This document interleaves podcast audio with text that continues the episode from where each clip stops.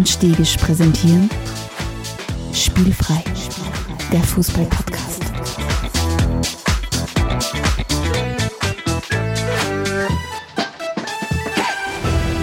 Herzlich willkommen zu einer neuen Folge von Spielfrei, dem Fußball-Podcast direkt aus Graz. Und mir gegenüber Stefan McStefan Adelmann. Hallo Stefan. Hallo Alex Stegisch. Servus. Alles klar? Alles gut. Äh, wir haben noch etwas äh, äh, selbstverschuldeter Pause, wo wir eigentlich alle krank waren die ganze Zeit. Äh, es wieder ja. geschafft, dass wir zusammenkommen in dieser illustren Runde und an Episode 96 arbeiten. Sind, sind zwei Leute schon eine Schon. Ja. Oder nimmst du Wenn es eine gute Runde ist, sind zwei Leute eine Runde. Ja, okay. Und warum ja. habe ich die gerade Stefan McStefan genannt? Weil mir auf die Schnelle nichts Besseres eingefallen ist. Wir haben gerade noch über Boti McBoatface geredet. Genau, genau. Und der Hirn noch etwas braucht hat, um jetzt gerade in den Aufnahmemodus zu kommen, vom Vorgeplänkel auch vor der Episode in den Aufnahmemodus. Ja, abgesehen vom Intro, das ich einsprich, merke ich oft ja keinen Unterschied. Also von dem her passt das. Du, um was geht's heute, lieber Stefan? Uh, heute haben wir wieder mal uh, auch uh, auf Anfrage von unserer lieben Community, aber etwas, was wir schon länger am Radar gehabt haben, und zwar haben wir heute wieder eine Vereinsepisode. Und zwar werden wir uns heute ein bisschen um Benfica kümmern. Um, und erstmal passt es ganz gut rein, weil im Moment sind wir ja eh mitten in Länderspielpausen und so weiter. Und da muss man das, die, dieses gefühlte Vereinsloch, das existiert ja eh, füllen. Und deswegen haben wir gesagt, okay, heute schauen wir uns an und es ist ja wieder mal die Geschichte gewesen äh, mit dem lieben Herrn Bela Gutmann, äh, der ja vor kurzem wieder mal äh, äh in den, in den äh, Fußballplattformen dieser Welt wieder mal zitiert worden ist und was es damit äh, auf sich hat, was der Gutmann-Fluch ist, warum eigentlich Benfica extrem vieles richtig macht und wie viel sie richtig gemacht haben in den letzten Jahren. das alles und vieles mehr werden wir uns heute mal ein bisschen anschauen.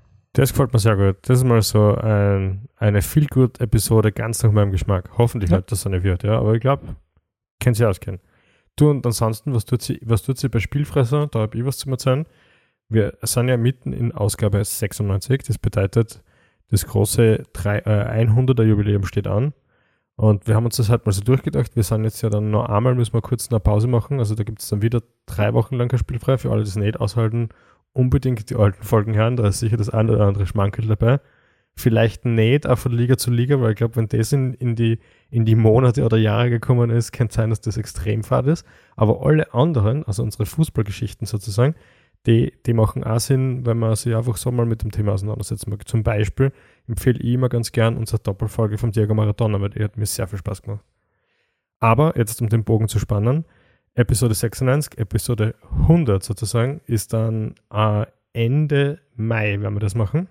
Wir werden uns was Lustiges überlegen. Ob und wie man da auch vielleicht teilnehmen kann, das wissen wir noch nicht, aber zumindest wir werden teilnehmen und werden eine Gaude haben, oder? Es wird auf jeden Fall feststehen. Ähm, das heißt, äh, ich freue mich schon sehr drauf. Die ersten Ideen, die wir gesammelt haben, haben mich schon mal sehr begeistert. Ja. Ähm, und alle da draußen, liebe Hörerinnen und Hörer, äh, falls ihr euch schon wirklich hart überlegt, äh, was wollt, was könnt ihr uns schenken zu unserem 100-Jahr-Jubiläum, äh, 100-Episoden-Jubiläum, ähm, ja, wir, wir erwarten uns nichts Großes, sage jetzt einmal so, also Kleinigkeiten natürlich. Ja. Die, äh, der Alex zum Beispiel äh, trinkt wahnsinnig gern äh, ein gutes Bier. Äh, isst gerne mal, trinkt gerne Cola Rot. Isst, isst, isst gerne mal ein Gesöchts. äh, also so ein kleinen Geschenkskorb für den Alex. Was, der, was ich da schenke, weiß ich schon. Äh, ah, du hast schon was, okay. Ja, sicher. Nein, das ah. sage ich jetzt nur so, das ist nur Pokerfest, dass du weißt, dass ich was vorbereite. Ja, scheiße, ja, der Druck muss. ist schon hochgegangen ja, bei mir. Ja. Nein, nein, ich weiß, was ich da schenke ja. zum, 100, zum 100er. Aber ich, Aber ich ja, freue mich schon sehr. Und weil wir uns dann irgendwann einmal vor Augen fallen müssen, dass wir, wenn wir 100 Episoden aufgenommen haben, wahrscheinlich mindestens 100 Stunden von unserem Geplapper da draußen im weiten Äther schon umherschwirrt. Eh Wahnsinn, ja. Und dann wird das dann noch wiederverwertet und was ist das? Äh, irgendwann, glaube ich, kann tatsächlich so ein AI unseren Podcast übernehmen und da freue ich mich schon drauf. Du hast gesagt, dass wir sind schon voll nah dran an dem. Ja, ich habe gesagt, hab gesagt, inhaltlich ist es nicht so schwierig. ich habe gesagt, dass die AI schon nah, nah, dran ist. Die muss ja dann schon den Schmäh, glaube ich, das kann schwierig werden und vor allem unsere Stimmen, glaube ich, da braucht es ein bisschen. Okay, aber du sagst mir es rechtzeitig, wann ich nichts mehr machen muss. Ja, du kriegst es dann nicht mit, wenn es Podcast-Folgen. Also als erstes hätte ich gesagt, wenn wir mal einen von uns zwei außer, außersteigen. Also du kriegst es dann eh rechtzeitig mit. Gut, Passt. und damit hätte ich gesagt, es ist ein super, super Moment, um in unsere erste Rubrik, äh, Rubrik zu starten. Und das ist das Getränk der Episode. Mm, das Getränk der Episode. Stefan, heute habe ich was mitgebracht, wo ich echt lange überlegt habe, ob wir sowas schon mal zusammen getrunken haben. Ich glaube, die Antwort ist nein. Und ich bin mir gar nicht sicher, ob du sowas überhaupt schon mal getrunken hast. Zwar habe ich mit einem Portwein. Da, ja, tatsächlich. Uh, danke. Ähm, ich habe einmal getrunken, habe mir überhaupt nicht geschmeckt. Ja, ich, nein, ich finde es ja total grauslich. Ja. Ich habe ich hab gehofft gehabt, dass ich jemand bin, der gern Portwein trinkt, weil ich hätte gern die von mir die Erzählung gehabt, äh, Ja. dass ich gern Portwein trinke, aber ich mag es überhaupt nicht. Er muss beim Sherry bleiben. Ja, das habe ich übrigens, das ist, das ist, das, es gibt zwei Getränke, wo ich mir das so, so vorgestellt habe. Ich bin zum Beispiel jemand, der wahnsinnig gern von sich selbst behaupten würde, dass er Kardamom-Spritzer trinkt. Mhm. Äh, und deswegen habe ich schon ein paar Mal sehr naiv immer einen Kardamom-Spritzer bestellt, wenn ich irgendwo war, bis dann meine bessere Hälfte mir jeweils darauf hinweist, dass ich das überhaupt nicht mag, eigentlich. Aber ich das offensichtlich noch jeden Kardamom-Spritzer vergesse. Was wiederum wieder- für einen Kardamom-Spritzer spricht eigentlich, oder? ja, und ich dann wieder, keine Ahnung, beim, bei der nächsten Gelegenheit das bestelle und dann, um dann zu merken, dass ich es eigentlich wirklich nicht mag. Mittlerweile habe ich es mal gemerkt, nachdem äh, ich glaube, ich vier, fünf Mal die Erfahrung gemacht habe, dass es eigentlich überhaupt nicht gut war. Ja, ich bin letztens darauf angeredet worden von jemandem, dass es ihm gleich geht wie mir mit, der, mit, dem, mit dem Schmäh von wegen, dass Tee noch irgendwas Besonderes sein soll. Er versteht das, hat auch gesagt, ein, ein Hörer von uns hat gesagt, er versteht das auch überhaupt nicht, wie Leute so tun können, als ob es da große Unterschiede gibt oder als ob das irgendwas Besonderes gibt. Ist absolut nachvollziehen. Und es gibt, ich bin dann drüber nachgedacht, bei was für einem Getränk das man noch so geht. Und es ist Club Mate. Ich kann nicht glauben, dass dieses Getränk tatsächlich jemandem schmeckt. Es schmeckt wie Hurstensaft, aber schlechter Hurstensaft. Nicht der Ich find- Klasse. Ich finde bei Club Mate, also zwei Sachen. Erstens mal zu Club Mate. Ich finde, es gibt unterschiedliche Geschmäcker beim Club Mate und es gibt einen Geschmack, den mag ich ganz gern. Aha. Das ist ein Fizzy Club Mate, den mag ich ganz gern, die anderen nicht so. Und was die Tees betrifft, ich glaube einfach, dass ein Tee die insofern, dich Alexander Stegisch insofern überfordert, weil er dir sagt, wie lange du warten musst, bis er, bis er fertig ist. Und ich glaube, dass du einfach das nicht aushaltest, daneben so einfach da zu warten, bis der Tee dir sagt, wann er fertig ist. Und Ja. erfahrungsgemäß sollst du dann vielleicht sogar ein bisschen drinnen lassen bei so einem Früchtetee, dann schmeckt er wirklich noch was. Ähm, Und ich glaube einfach, dass du das nicht schaffst, so lange auszuhalten. Na, der Tee sagt man schon, allein durch seinen Anblick sagt man, dass er fertig ist eigentlich. Ja. Also da brauche ich sonst keine Anleitungen mehr.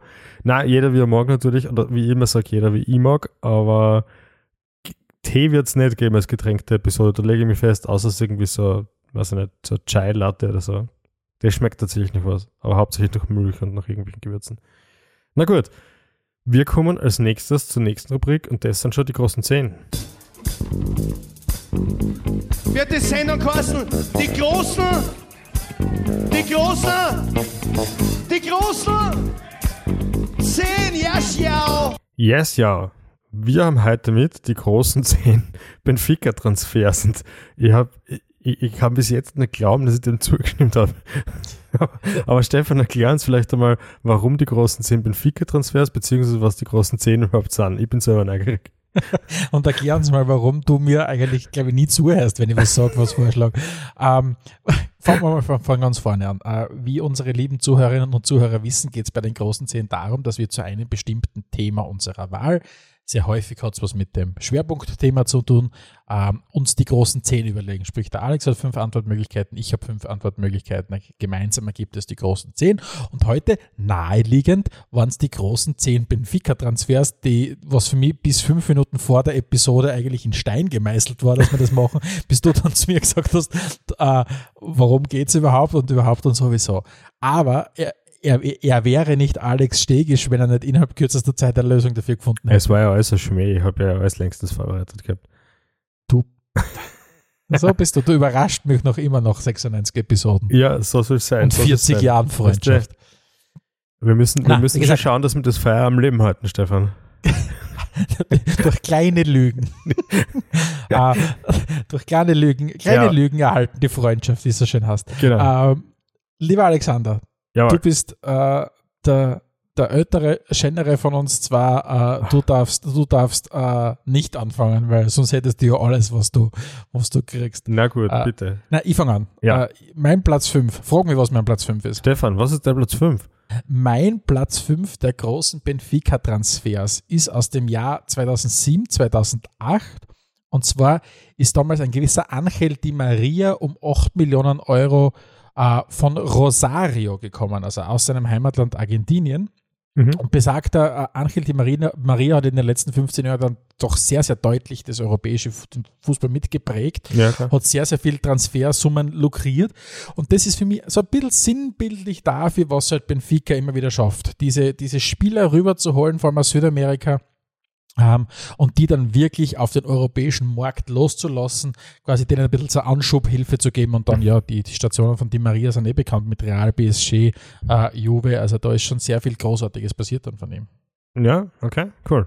Äh, ich ich, schicke gleich mal vorweg, bei meinen Transfers handelt es um ausschließlich Abgänge, weil ich glaube, alle inklusive Benfica selber verstehen sie als Sprungbrett. Das heißt, ich glaube, jeden Verein freut sich irrsinnig, wenn die drei Spieler weiterverkaufen können. Ich glaube, das ist wirklich sowas, das ist so, so wie Total Football irgendwie die Mission von Ajax, vielleicht ist es die Mission von Benfica, möglichst viel Transfererlöse zu erzielen. Zumindest Total glaube ich. Transfererlöse. Und, und was mir ja sehr sympathisch ist, nachdem es ein börsengehandeltes Unternehmen ist, müssen sie alles transparent machen. Und ich finde ja sowieso, dass das beim Fußball gang und gäbe sein sollte, für alle Vereine. Warum sollte da irgendwas geheim sein? Verstehe ich überhaupt nicht. Das ist, was ist das für eine Aufdeckermeinung da? Ja, Das ist wer nichts zum Verbergen hat, was der, ja, wer nichts Bank- Verbergen hat, sag ich immer. So, mein Platz 5 ist Renato Sanchez. Oh, Ja, äh, unscheinbarer Spieler eigentlich, also Jahrhunderttalent gehand, gehandelt gewesen, ist zu die Bayern gekommen, hat natürlich dann nicht so eingeschlagen, wie es gern hätte.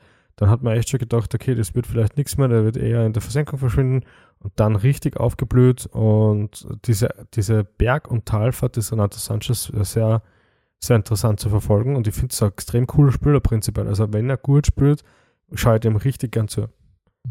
Und finde ich eine spannende Wahl, weil ich glaube, kann es jetzt natürlich nicht äh, ad hoc mit irgendwelchen anderen Spielern belegen, aber mir kommt schon vor, dass teilweise Benfica um sehr viel Geld Spieler wohin verkauft, wo dann vielleicht der nächste Schritt, ein Schritt schon zu zu, zu viel ist oder zu früh vielleicht kommt, diese Spieler dann nochmal extra Schleifen ziehen, irgendwo anders beim kleineren Verein, um dann erst richtig durchzustarten. Mhm. Sprich im Fall von Renato Sanchez, der dann zu einem Bayern gegangen ist, was jetzt nicht wirklich Erfolg war. Und ich glaube, der, äh, wenn ich mich recht erinnere, ja erst in Lille wieder so richtig in die Spur gefunden hat dann. Ähm, und jetzt, wo ist er? Ich spiele eh bei PSG, oder? Oder wo ist er? Bescheid, ja. Ja, ja. Äh, und da dann wieder groß aufgeigt. Also das ist vielleicht auch so ein bisschen so dieser, diese self-fulfilling prophecy, dass du halt echt schaffst, Spieler, die vielleicht nicht einmal so weit sind, dass schon den, den, den, den Durchbruch dann schaffen bei dem großen Verein, ähm, trotzdem schon um sehr viel Geld wegkriegst. Mhm. Mein Platz 4, mein Platz 4 ist aus dem gleichen Jahr wieder Angel Di Maria und soll ein bisschen äh, relativieren, weil wir werden ja heute sehr viel darüber reden, dass Benfica ja sehr viel richtig macht am Transfermarkt. Und es gibt doch den ein oder anderen Transfer, der ein bisschen zumindest nach hinten losgegangen ist. Und mein Platz 4 hat quasi den Titel Don't Believe the Hype. Und zwar geht es um Freddy Adu Mhm. dieses seines Zeichens damals, äh, ich glaube im Alter von 16 Jahren äh, oder 17 Jahren, was er glaube ich war, damals ja dieses unfassbare Welttalent äh, aus den USA, was ja hat, der hat mit 14 Jahren, glaube ich, seinen ersten Profivertrag in der MLS damals unterschrieben und hat, hat ja gegalten als der neue Pelé und der neue Maradona in Arm und so weiter und so fort. Und ich glaube, da haben alle waren ganz nervös, um Gottes Willen, wer kriegt dieses wahnsinnige Talent von Salt Lake City oder irgendwie, wo der, wo der herkommen ist. Und Benfica hat da einen Zuschlag dann gekriegt, ähm, um damals 1,5 Millionen Euro. Aber das ist tatsächlich ein Transfer gewesen, der dann einmal nicht so aufgegangen ist. Aber wie gesagt, das soll ja auch einmal äh, was nach hinten, nicht nach hinten losgegangen, aber zumindest, zumindest nicht aufgehen. Das macht Benfica ja auch nur menschlich. Ja. Platz 4 bei mir ist eine Beim- absolute Bank. Es ist äh, ein Sechser-Spieler, so wie in das, vor, so wie das vorherige Jahrhundert geprägt war durch solche Spieler. Äh, die Rede ist von Nemanja Matic. Mhm. Auch der war bei Benfica, das habe ich ganz vergessen gehabt. Und ähm, während der ja schon irgendwie so ein bisschen Image hat, eben dieses Abräumer-Sexers, der ein bisschen, bisschen langsamer spielt, ein bisschen defensiver spielt, sich nicht so Box-to-Box bewegt, haben schon sehr viele Vereine extrem große Freude mit dem, mit dem Menschen gehabt. Und ja, das sagt einfach nur, der Fußball verändert sich und, und vielleicht ist es jetzt, äh, wäre es jetzt für einen jungen Nemanja Matic wesentlich schwieriger Fuß zu fassen, aber im, in seiner Zeit hat das super funktioniert. Mhm. Und Gut, äh, sehr coole, sehr, sehr coole Karriere hingelegt, muss man sagen. Und jetzt bei Roma, äh, es ist äh, natürlich den Luxus, dass er in einer absoluten Traumstadt lebt und unter Mu vermeintlich gesetzt ist, wenn er halt fit, fit ist. Ja. Platz Gut, 4 bei aber- mir. Platz 3? mein Platz 3, äh, 2021, 2020, 2021 wechselt Jan Vertongen, äh, ablösefrei von Tottenham zu Benfica äh, und ist für mich auch wieder ein Neuzugang. Ich habe bis jetzt nur Neuzugänge, ähm, aber auch wieder ein, ein Transfer, der für mich ein bisschen sagt, dass Benfica schon schlau ist, dass es nicht nur darum geht, extrem viele Spieler aus Südamerika zu holen und die dann teuer weiter zu verkaufen, sondern du brauchst schon den ein oder anderen sehr arrivierten Spieler, den, den Jan Vertongen, glaube ich, haben sie im Alter von 34 geholt äh, oder 35, der wirklich nochmal eine richtig gute Saison gespielt hat, auch wenn es voriges Jahr nicht Meister waren sind. Ähm, aber trotzdem, also die, die, sie machen das schon sehr, sehr schlau, dass dann hin und, hin und wieder mal so wirkliche Kapazunder reinhauen, wie den, den Otamendi, der ja gerade auch bei ihnen spielt und so ja. weiter. Uh, das, das sorgt schon für Stabilität, wenn du halt dann so eine Achse hast mit sehr, sehr erfahrenen Spielern und zusätzlich halt diese unfassbaren High Potentials ähm, im, im, im Fußball, die, die drumherum laufen dann. Ist schon, schon sehr, sehr cool. Ja, ist cool, ja. Platz 3 bei mir, ich sag drei Initialen und du weißt vielleicht gleich, wer das ist. RDT. RDT? Mhm. Hat er sogar am Trikot hinten drauf. Boah, jetzt, muss, jetzt hast du mir erwischt. Raul also, de Thomas. Ah! Aha, auch der war kurz bei Benfica. Und ich, ich hab's nicht, also den, den sein, sein Karriereverlauf habe ich nicht ganz verstanden, weil der war ja bei Espanyol. Äh, hat dort vor allem für Espanyol-Verhältnisse, ist ja wirklich kein guter Verein oder kein erfolgreicher Verein, sehr, sehr gut gespielt Zeitlang war die heute Premier League, kommt man vorhin an ihm dran. Ähm, da ist dann überall nichts geworden. Dann ist er zu äh, Benfica gegangen, verliehen worden, hat dort ein bisschen gespielt, hat aber auch überhaupt nicht funktioniert. Und jetzt da spielt er bei Rayo Vallecano, ein äh, Verein, den ich extrem cool finde. Und den Spieler ADT finde ich halt auch ziemlich geil, ja. Und ewig schaut, dass das nicht, dass der nicht erfolgreicher war. Aber kann man sich mal anschauen. Und wie gesagt, für mich selbst eine Überraschung gewesen, dass der dann, glaube ich, eine halbe Saison oder Saison bei Benfica war, ja. Mhm. Platz 2. Platz 2? Mein Platz 2, ähm, Axel Witzel. Axel Witzel, äh, 2012, 2013 wird er um 40 Millionen an, an Zenit verkauft. Ähm, ist für mich wieder ein klassisches Beispiel Benfica, wie die immer den richtigen Zeitpunkt, kommt man vor, äh, erreichen oder erwischen. Ja. Damals, wie die, wie, die, wie die Russen unfassbar viel Geld noch in den Fußball reingebuttert haben und nicht in Massenvernichtungswaffen oder solche Sachen. Ähm, ähm, ist man einfach hergegangen und hat gesagt, okay, man hat einen Spieler, den man im Jahr davor um, was waren es, 6 Millionen oder 9 Millionen, glaube ich, von Standard Lüttich geholt hat, gleich wieder ein Jahr drauf ums Vierfache weiterverkauft. und das ist halt so, das ist halt so Benfica-Style. Ich hole einen Spieler um x Millionen, um ein vier-, fünffaches, äh, hau ihn dann ein, ein halbes Jahr, ein Jahr weiter äh, wieder über die Berge. Also das ist schon richtig, richtig gut, was die da machen. Mhm, auf jeden Fall. Ja, Axel Witzel ist ein ziemlich cooler Typ ich, ich, ich greife das gleich auf, also vor allem greife ich seine Frisur auf und komme zu meinem Platz 2. Und die Rede ist von Dingle Tangle David Lewis. Der war bei denen, genau. Der war bei denen, ja. Es gibt so viele, die dort gespielt haben, die echt sensationelle Karriere hingelegt haben.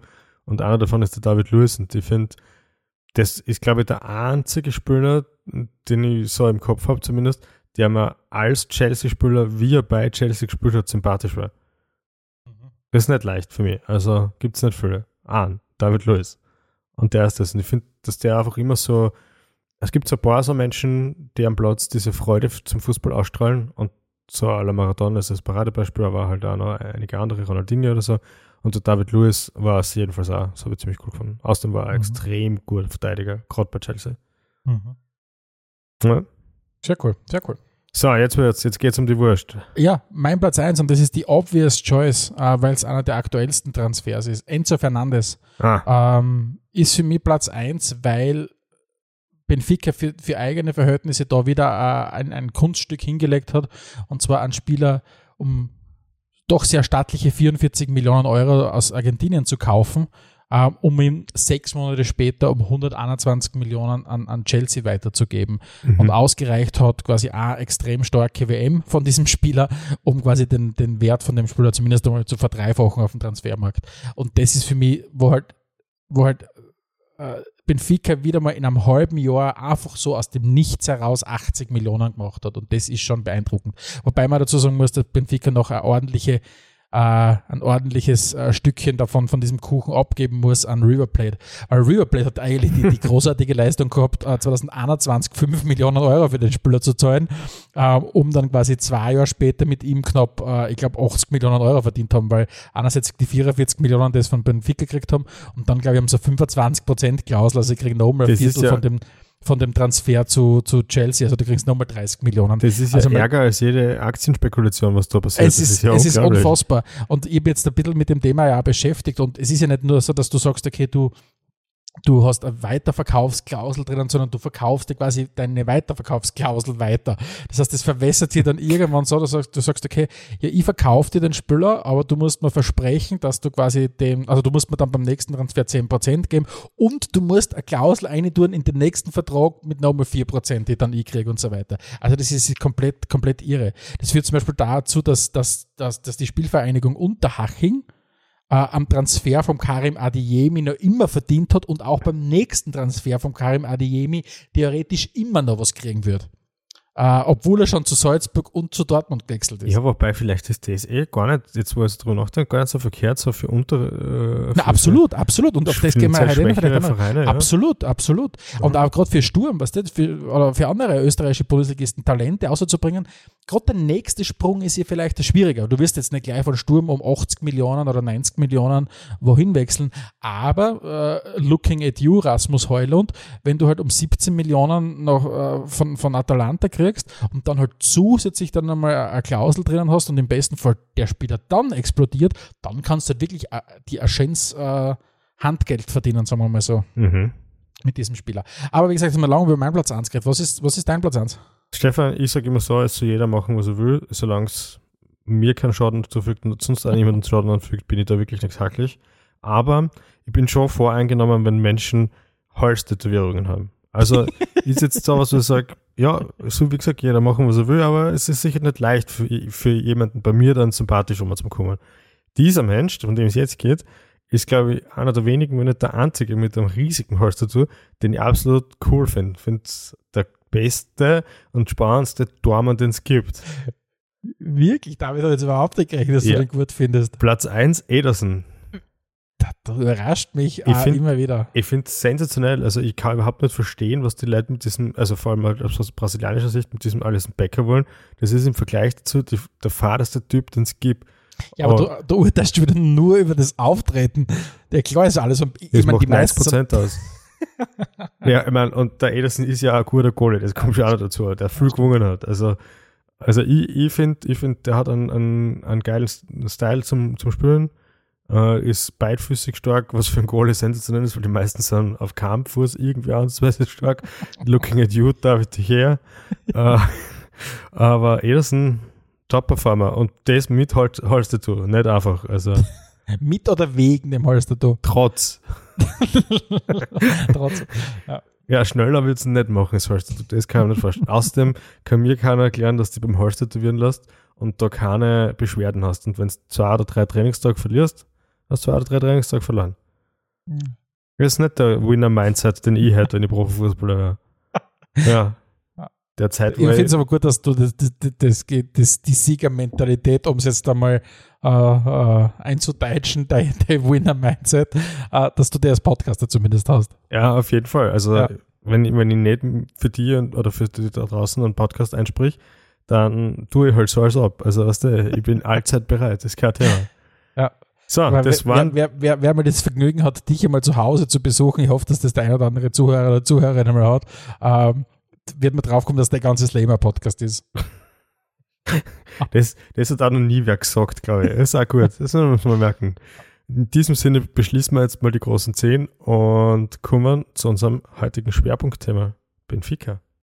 Spielfrei, spielfrei, der Fußball-Podcast. Fußball Stefan, jetzt geht es ja darum, dass wir mal so historisch sprechen. Was ist das für ein Verein? Wann, wann, ist der, wann ist der auf die Welt gekommen? ist der so erfolgreich wie Rapid oder gibt es nur Rapid, die so erfolgreich sind in einer Liga? Wie schaut denn das alles aus, Stefan? Ähm, kein Verein ist so groß wie Rapid. Das, ist, das steht fest. Ja. Ähm, außer die fünf Vereine, die größer sind als Rapid. ähm, na, äh, wenn, wir, wenn wir uns Benfica anschauen, dann ist das ein sehr, sehr großer Verein. Ähm, nicht nur aufgrund der Spielfläche, die sie bei ihnen am Trainingszentrum haben, sondern der ist in jeglicher Hinsicht ein großer Verein. Er ist äh, gemeinsam mit Sporting und Porto die, die, die, der, der absolute Größus in, in, in Portugal. Er ist der Rekordmeister, er hat unfassbar viele Titel gewonnen, dazu zählen 37 Meisterschaften, 26 Pokalsiege. Sie haben sogar zweimal die Champions League, also damals noch den Landesmeisterpokal gewonnen. Viele andere Dinge. Sie sind in Bezug auf die reine Mitgliederzahl schon mal ein unfassbar großer Verein. Lange Zeit waren sie ja, äh, lange Zeit waren sie ja der, der, der allergrößte Fußballverein der Welt, gemessen an der Zahl der Mitglieder. Bis ein gewisser Stern des Südens äh, ja vor einigen Jahren einmal vorbeigeprescht ist. Wo, glaube ich, bist du eigentlich Mitglied bei den Bayern? Nein, natürlich nicht. Nein, natürlich nicht. Das heißt, du hast den anderen 300.000 anderen Leuten einen Vorzug gegeben. Aber Benfica war lange Zeit eben der größte Fußballverein der Welt, gemessen an der Anzahl der Mitglieder. Ja. Äh, und da stehen im Moment bei 267.000 Mitgliedern. Das heißt, kurz dahinter kommt Sturm, glaube ich, jetzt mit wie viel? 5000. Ähm, das heißt, viel fehlt nicht mehr. Ja, Aber- jetzt muss man natürlich sagen, Lissabon ist ja ein bisschen größer als Graz. Ne? I- Ja, ja, das stimmt natürlich, was du sagst. Auf der anderen Seite muss man sagen, Lissabon hat, glaube ich, ungefähr 500.000 Einwohner und 267.000 äh, Benfica-Mitglieder. Ja. Plus hat ja auf Platz 7 dieser Rangliste ist ja auch noch Sporting mit 160.000 Mitglieder. Das heißt, in einer Stadt mit, gut, jetzt weiß ich natürlich, dass es wahrscheinlich auch sehr viele Benfica-Mitglieder außerhalb von Lissabon gibt. Ja. Nur grundsätzlich gibt es, theoretisch könnte es auch viele Sturmfans außerhalb von Graz geben. Was heißt Also- theoretisch? Ist es sicher in der Praxis auch so. Genau. Aber es ist tatsächlich sehr beeindruckend, dass du als Verein oder allgemein, da sieht man die Fußballbegeisterung in, in, in Portugal, in Lissabon, dass, halt, dass es zwei Vereine gibt, die in einer 500.000 Einwohnerstadt äh, 267 beziehungsweise 160.000 Mitglieder haben. Also das ist Ja, schon ich ja äh, da eine Theorie. ein großes Ding. Ich Ah, habe ja, da, Theorie? ich hab da eine Theorie. Das könnte natürlich schon sein, weil du sagst äh, Fußballbegeisterung, aber Benfica, die sind ja nicht nur ein reiner Fußballverein, sondern es ist ein Sportverein. Ja? Das ist richtig. Und wer genau weiß, ob da bei 267.000 nicht 100.000 Volleyballfans dabei sind zum Beispiel. Ja? Ist unwahrscheinlich. Oder keine Ahnung, was die sonst machen. Triathlon, glaube ich, hat es einmal gegeben. Oder gibt es Ja. immer noch Benfica-Triathlon? Ja, aber das, okay. Der Benfica-Triathlon. Ja, Triathlonverein, vielleicht hat der 50.000 Mitglieder. Was steht das? Lämpert sich dann das, zusammen. stimmt, das stimmt schon. Wenn du es so sagst, natürlich sind es dann gleich einmal. Also insofern sind es nicht so Also vielleicht ist das auch so ein kleiner Tipp an die Ja. österreichischen Vereine. Vielleicht einmal, Damenmannschaft haben sie jetzt ja alle verpflichtend, vielleicht jetzt einfach einmal anfangen, also in andere Sportarten zu denken. Vielleicht braucht man mal Curling-Sektion oder ja, Volleyball vielleicht. Hassertipp, Volleyball Sturm Graz. Willst, willst, du, willst, du, willst du uns was sagen mit Volleyball? Hast du angefangen zum Volleyball spielen? Nein, nein, nein, ich will schauen, dass man, dass, dass Vereine möglichst viele Mitglieder haben. Finde ich ja gut. Ich Unterstützenswert. Außer Ich glaub, du- vielleicht mit Volleyball. Ich glaube, du wärst aber ein guter Volleyball-Kapitän, weil Ja, Volleyball-Kapitäne, Volleyball. Entschuldigung. äh, trotzdem, Volleyball-Kapitäne, wenn ich, oder Kapitäninnen, die haben ja, glaube ich, dieses Vorrecht, dass die immer anders Leiberl anziehen dürfen Ja als gut, die das anderen. sagt man wieder schon. Ja, Ja, genau, das, da hast du recht. Ja. das, das, das kann ich mir bei dir nämlich gut vorstellen. Ähm, und ich weiß nicht, irgendwie passt der Sportart zu dir, aber andererseits, du, du wirst es eh nicht wahrhaben. Ich habe so das Gefühl, wir müssen zurück zu Benfica. Genau. Ähm, auf jeden Fall extrem großer Fußballverein in jeglicher Hinsicht. Aufgrund der Trophäen, des Trophäenschranks, aufgrund der Mitglieder, aufgrund der Transfersummen, die sie lösen.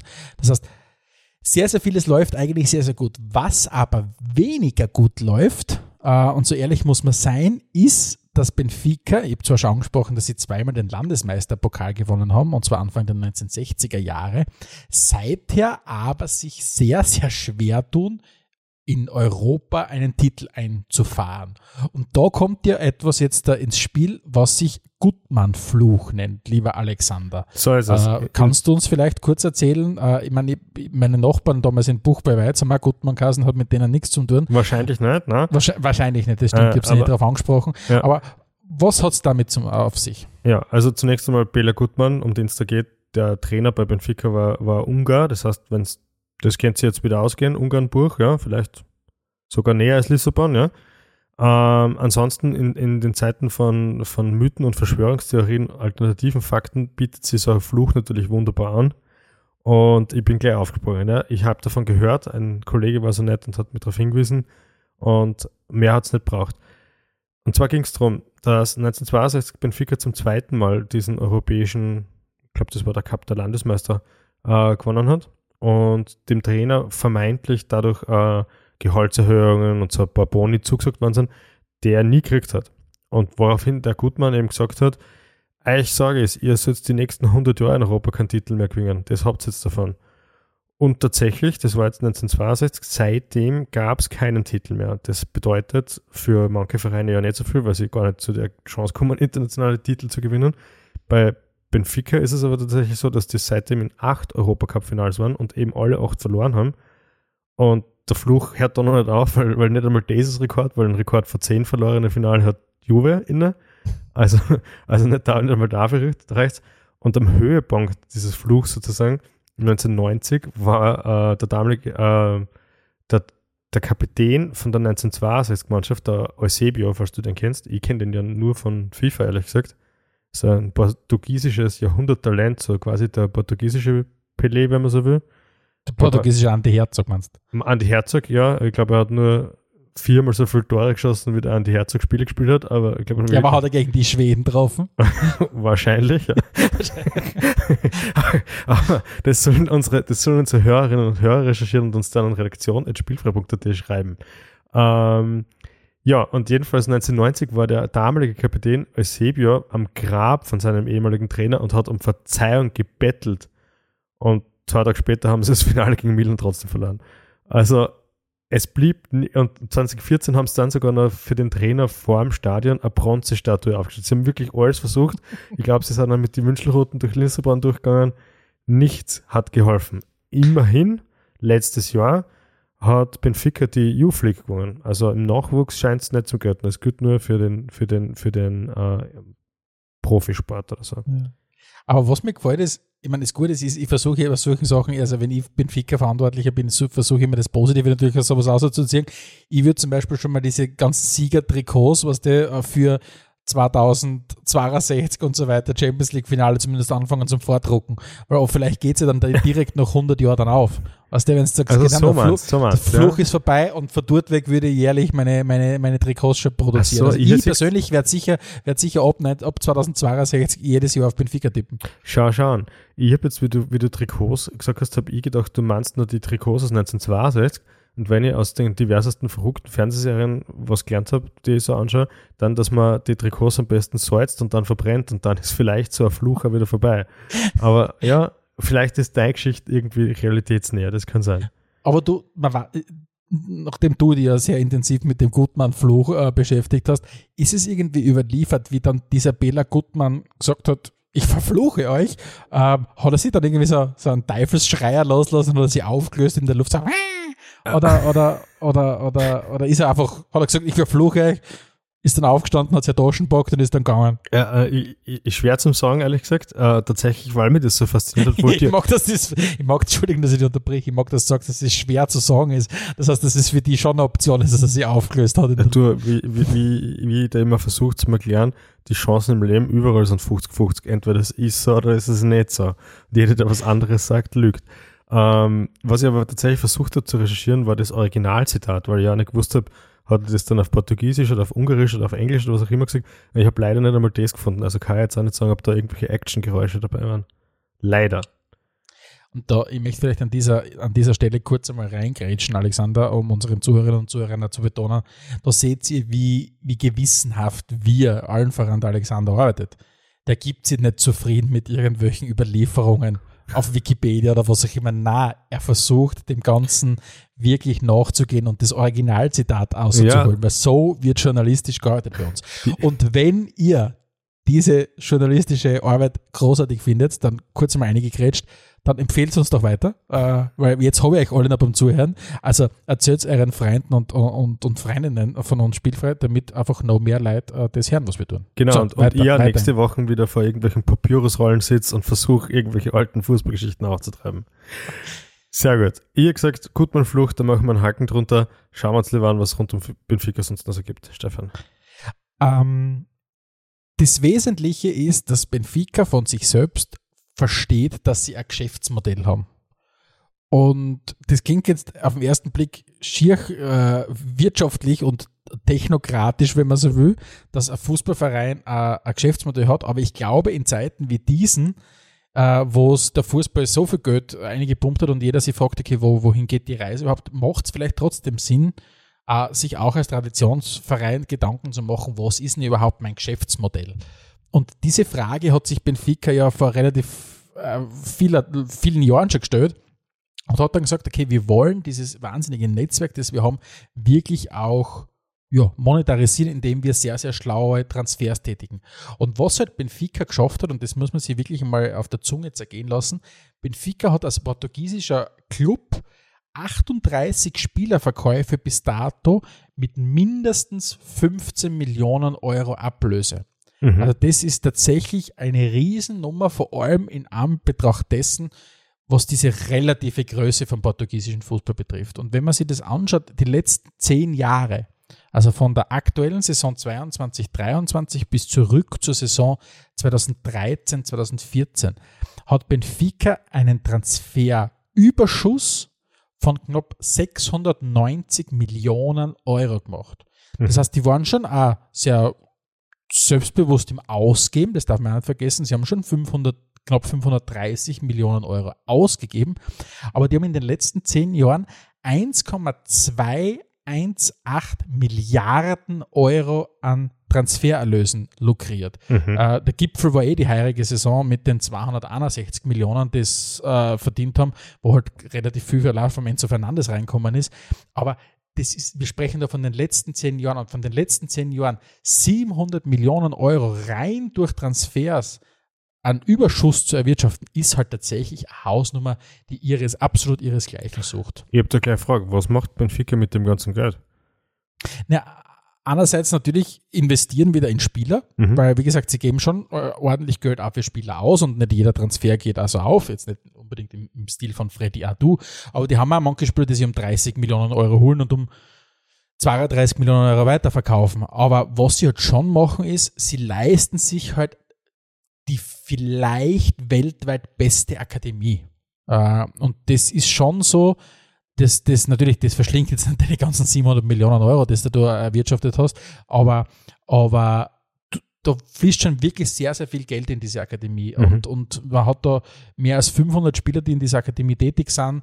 Und die sagen ja ganz klar von sich selbst, wir wollen zwei Spieler pro Jahr für die erste Mannschaft entwickeln und weitere Spieler für das allgemeine Profiniveau ausbilden. Und das ist, finde ich, eine ganz spannende Geschichte, weil das ist nämlich auch, wo man sieht heutzutage, wohin die Reise von vielen Club im Bereich der Talententwicklung geht. Selbst bei ganz großen. Das heißt, dass du sagst, okay, das Ziel unserer Akademie ist es, ähm, dass wir nicht idealerweise natürlich Spieler für die eigene Mannschaft äh, entwickeln, aber jeder weiß, wenn du, keine Ahnung, Benfica bist oder was auch immer, brauchst du schon sehr, sehr gute Spieler für die erste Mannschaft. Aber wir wollen ein, einfach allgemein Profispieler entwickeln. Und da habe ich vor kurzem ein spannendes Zeug gelesen. Und zwar war das bei, bei Real, also Real Madrid, die haben vor einigen Wochen mal ein, ein Ligaspiel gehabt, wo kein einziger Spanier in der Startelf war und ich glaube auch kein einziger Spanier äh, im Kader, wenn ich das richtig in Erinnerung habe, oder zumindest in der Startelf. Mhm. Aber gleichzeitig waren es, glaube ich, äh, ich glaube, knapp 100 Spieler in der La Liga, die einen Vertrag in La Liga gehabt haben bei anderen Vereinen. Sprich, die aus der, aus der, aus der, aus der Realakademie kommen. Sprich, es ist ein Geschäftsmodell selbst von so einem großen Verein wie Real, herzugehen, Profis zu entwickeln und die dann weiterzugeben und dann im besten Fall natürlich über Weiterverkaufsklauseln wirklich ein gescheites Geld einkriegen. Und das natürlich hat Benfica natürlich absolut perfektioniert, muss man sagen. Spannend, ja, echt. Ja. So noch gar nicht drüber nachgedacht, was, wie, wie man so eine äh, Akademie angehen kann. Es ist ja doch so, dass bei einigen Vereinen immer wieder die, die Rufe laut werden, das rentiert sich so eine, so eine Akademie überhaupt, ja. Und ich denke mal, es ist auch schwierig, auch für die eigenen Reihen Talente auszubilden, weil der Weg von den, vom Nachwuchs zu einer Profimannschaft ist, ist oft nicht einfach, vor allem nicht, wenn man jetzt da von einem gestandenen, äh, von einem gestandenen Ligateam auch in Österreich oder so spricht. Und in Spanien wird es natürlich um, um, das, um ein Vielfaches schwieriger sein. Und wenn man sich dann vom Selbstverständnis her der Sache so annähert, dass man sagt, okay, äh, ich bilde halt vielleicht wirklich für den Transfer direkt Spieler aus, ja? Offensichtlich also funktioniert das gut, ja. Cool. Wirklich Marktwert zu lukrieren mit deiner Akademie. Und da wird zum Beispiel eine ganz spannende Aussage, die will ich auch mit dir und mit unseren Zuhörern und Zuhörern teilen, weil sie sehr konkret ist. Und zwar der FC Bayern hat ja lange Zeit die eigene Nachwuchsabteilung ja relativ sträflich äh, vernachlässigt, sagen wir mhm. mal so. Man hat zwar so Themen gehabt wie, wie Schweinsteiger, Lahm, Müller, Alaba und so weiter, die rausgekommen sind, aber es war jetzt nicht so, dass irgendwie die Bayern-Akademie äh, unter den Besten in Deutschland waren. Das hat man ja versucht in den letzten Jahren zu ändern. Und der aktuelle Akademieleiter, also der Leiter vom FC Bayern Campus, der Jochen Sauer, der hat früher in Salzburg gearbeitet, der hat eine ganz spannende Aussage getätigt. Und zwar, ihr Ziel ist es, Spieler zu entwickeln, die dann in, in ihrer Karriere 100.000 Euro im Jahr verdienen können.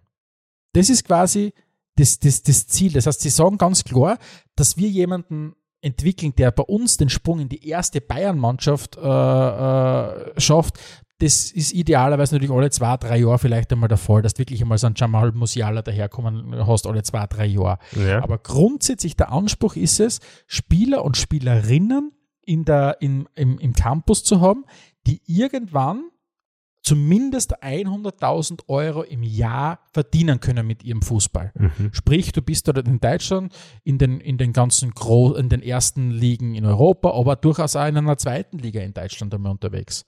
Ähm, das heißt, das Game dir ganz klares Ziel ist. Und das finde ich ist eine wahnsinnig konkrete Zahl, wo man sieht, was ist auch die strategische Überlegung. Weil, wie mhm. gesagt, wann rentiert sich Akademie, wenn du alle paar Jahre einmal so ein Musialer rausbringst? Ja, locker hat sie das, hat sie das äh, gerechnet. Wenn du plötzlich einen Spieler hast, wo du aus dem Nichts heraus 80, 90, 100 Millionen Euro an Marktwert generierst. Ja, klar, klar. Das ist wie halt, wenn du Lotto spielst und dann tatsächlich gewinnst, ja. Aber das andere, andere ist halt ein bisschen, ist halt nachhaltiger, ja. ja das ja. macht mehr Sinn. Äh, dass man irgendwie zufälligerweise an ein Jahrhunderttalent kommt, das kann da halt mehr passieren. Und bei dem Ansatz, so wie du jetzt gerade beschrieben hast, das wirkt halt so durchdacht und nicht rein nur Lottospielerei, ja. Und was, und was ist, was haben wir auch vom Lottospielen gelernt, ist wichtig ist, du musst dann natürlich selber treu bleiben beim Lottospielen. Das heißt, du musst, be, be, äh, wie soll ich sagen, deinen Weg einfach, den du beim Lottospielen eingeschlagen hast, einfach weitergehen. Mhm. Und genauso macht es Benfica auch. Äh, nicht nur, dass sie, wie halt viele, viele äh, von sich selbst behaupten, eine Spielphilosophie zu verfolgen, von oben bis unten, ähm, sondern Benfica setzt auch gleichzeitig auf eine extrem hohe Loyalität beim Personal. Das heißt, die ganzen wesentlichen Personen bei der Benfica Akademie, ob das jetzt ein Akademieleiter ist oder sonst äh, sehr, sehr etablierte Jugendtrainer, die sind mitunter schon seit 15, 20 Jahren dort tätig. Das heißt, da gibt es mhm. ein paar Personen, die das Ding halt wirklich seit 15, 20 Jahren ziehen. Und da sind wir wieder bei dem Punkt, Entwicklung gibt es halt vor allem durch, wie soll ich sagen, der vollen Überzeugung einen Weg halt das eingeschlagen hast, auch wirklich weiterzugehen. Kontinuität das, ist das Schlagwort, das du gesagt genau, hast. Genau, so ist es. Und das glaube ich, wenn du wovon überzeugt bist und du das dir leisten kannst, dann wirst du mit sowas am ersten erfolgreich sein als Fußballclub. Und, und Benfica sagt das halt ganz klar. Weil nichts, und das muss man sich auch wieder hin und wieder mal vor Augen führen, ich unterstelle jetzt einmal dem Fußball an sich, dass nichts so kompliziert ist, dass keiner versteht, warum die Sachen so sind. Also der Fußball ist per se nicht unfassbar kompliziert, dass ihn keiner versteht. Es geht nur darum, schaffst du es, einen Weg, den du eingeschlagen hast, weiterzugehen konsequent. Und daran scheitern meiner Meinung nach die meisten. Und Benfica sagt ihm genau, dass es nicht der Fall ist. Sie mhm. gehen seit wirklich seit vielen, vielen Jahren konstant diesen Weg. Und natürlich hast du dann einfach gute Leider dabei. Aber ja. sie schaffen es, diese Leute zu halten. Weil, wie gesagt, du musst schon, du musst schon viel kommen, wenn du Akademie-Mitarbeiter bist äh, bei Benfica und einen guten Job machst äh, und in einer Stadt wie Lissabon lebst, dass dann halt sagst, okay, ich gehe jetzt woanders hin äh, und, und, und, und weg aus dieser Stadt mit einer sehr hohen Lebensqualität. Ja, und das Spannende ist, was die Spielphilosophie betrifft von Benfica, Uh, man hört immer wieder dieses, ja, man spielt von der ersten bis, zu, bis zur ersten Mannschaft bis runter zum Nachwuchs die gleiche Formation zum Beispiel. Nicht das klassische in La Masia spielen sie halt immer 4-3-3, uh, die zweite große Akademie uh, in Europa, die Sturmakademie 4-4-2 mit Raute. Ähm, äh, und, aber bei Benfica sagt man nicht, okay, es geht nicht um eine, um eine Formation, sondern es geht darum, dass bis runter dass bis runter zur, zur Nachwuchsmannschaft oder zur, zur, zur Jugendmannschaft nach gewissen standardisierten Prinzipien gespielt wird.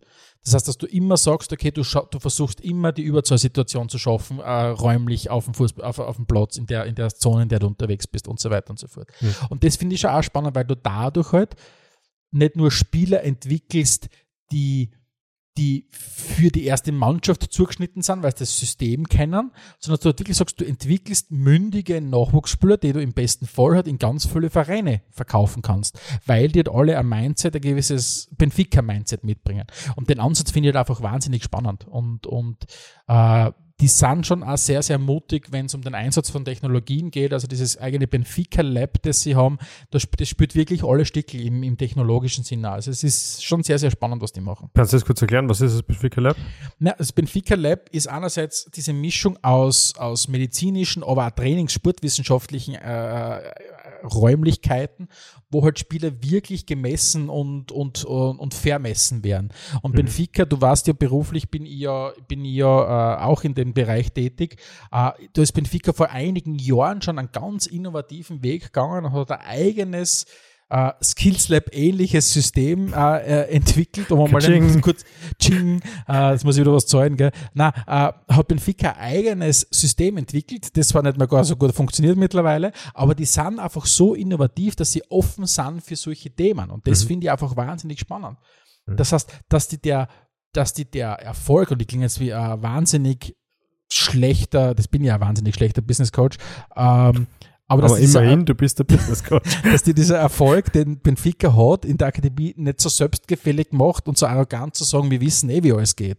Na, sondern zu sagen, keine Ahnung, im Zweifelsfall, keine Ahnung, dreimal die Hosen auf rechts oder die Akademie auf rechts und machen wir Sachen, wenn es notwendig ist, anders. Aber wir mhm. schlagen einen Weg ein, dass wir dem gehen einfach. Ja, ich habe hab jetzt noch eine Frage zum Schluss und vielleicht hast du es auch schon beantwortet oder vielleicht hast du trotzdem noch den einen oder anderen Input. Ich finde, Benfica ist ein Verein, der sehr, sehr gut ankommt bei den Leuten. Also so ein Gesellschaftsschnitt, würde ich jetzt mal sagen. Sie gehört zu den sympathischen Vereinen. Wenn man sich im Detail mit den einzelnen Dingen, die da so vorgehen, äh, auseinandersetzt, fallen aber natürlich extrem viele Parallelen zu anderen, vielleicht nicht so sympathischen Vereinen auf. Also die haben genauso ihr Fly Emirates am Trikot stehen wie die absolut uninteressante Stadionsituation, die es jetzt in, in Lissabon rund um das Benfica-Stadion gibt. Das ist halt ein moderner Komplex, wie er halt auch in Turin steht oder in München steht oder teilweise in Wien. Ähm, und auch so, was wir ja durchaus aus Fanperspektive oft kritisieren, dass halt Spieler mittlerweile überhaupt nicht mehr eine halbe Saison bleiben. Das heißt, überhaupt nicht gescheit in der Fanszene Fuß fassen können. Und trotzdem sind die aber vom, so, von das, vom subjektiven Gefühl her sehr beliebt. Wo, woher kommt das? Ähm, ich glaube, weil das, was sie machen, nicht nur aus einem Geschäftsmodell heraus entstanden ist, sondern schon Ausdruck dieser Benfica-DNA halt ist, zu sagen, okay, wir, wir wollen extrem gute Spieler ähm, finden, entwickeln und weiter äh, verkaufen, weiterbringen.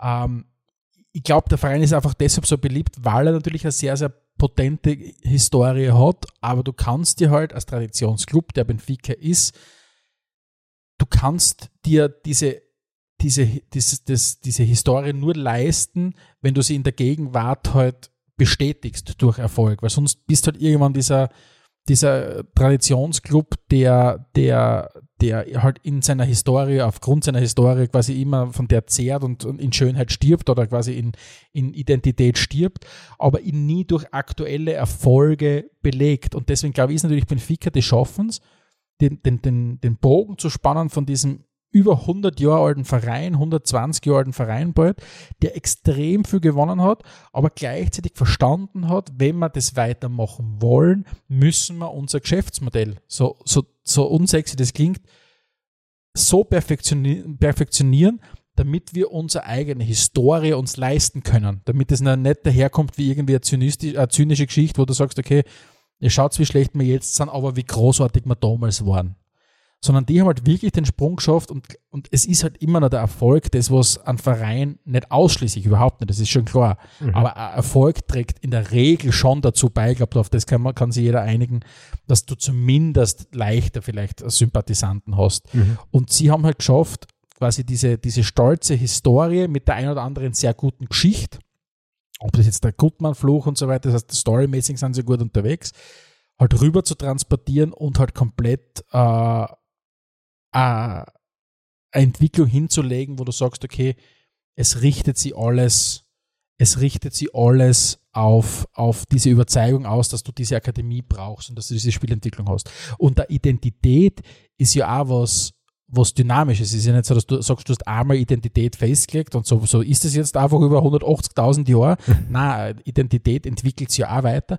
Und Benfica hat es geschafft, diese, diese Identität weiterzuentwickeln von einem, wir sind ein extrem großer, mächtiger Verein in Portugal hinzu, wir sind ein extrem großer, mächtiger Verein in Portugal, dessen, dessen Philosophie es ist, die besten Spieler zu finden, sie auf die beste Art und Weise in der vielleicht besten Akademie der Welt zu entwickeln und dann weiterzubringen.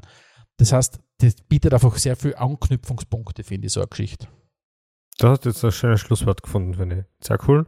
Vielen, vielen Dank, Stefan. Ich sag danke. Wie immer war es cool, mit dir über das Thema zu sprechen. An euch da draußen, danke fürs Zuhören. Wie gehabt, liked uns, bewertet uns, am besten positiv.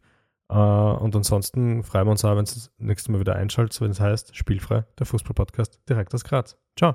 Adelmann und Stegisch präsentierten Spielfrei, der Fußball-Podcast.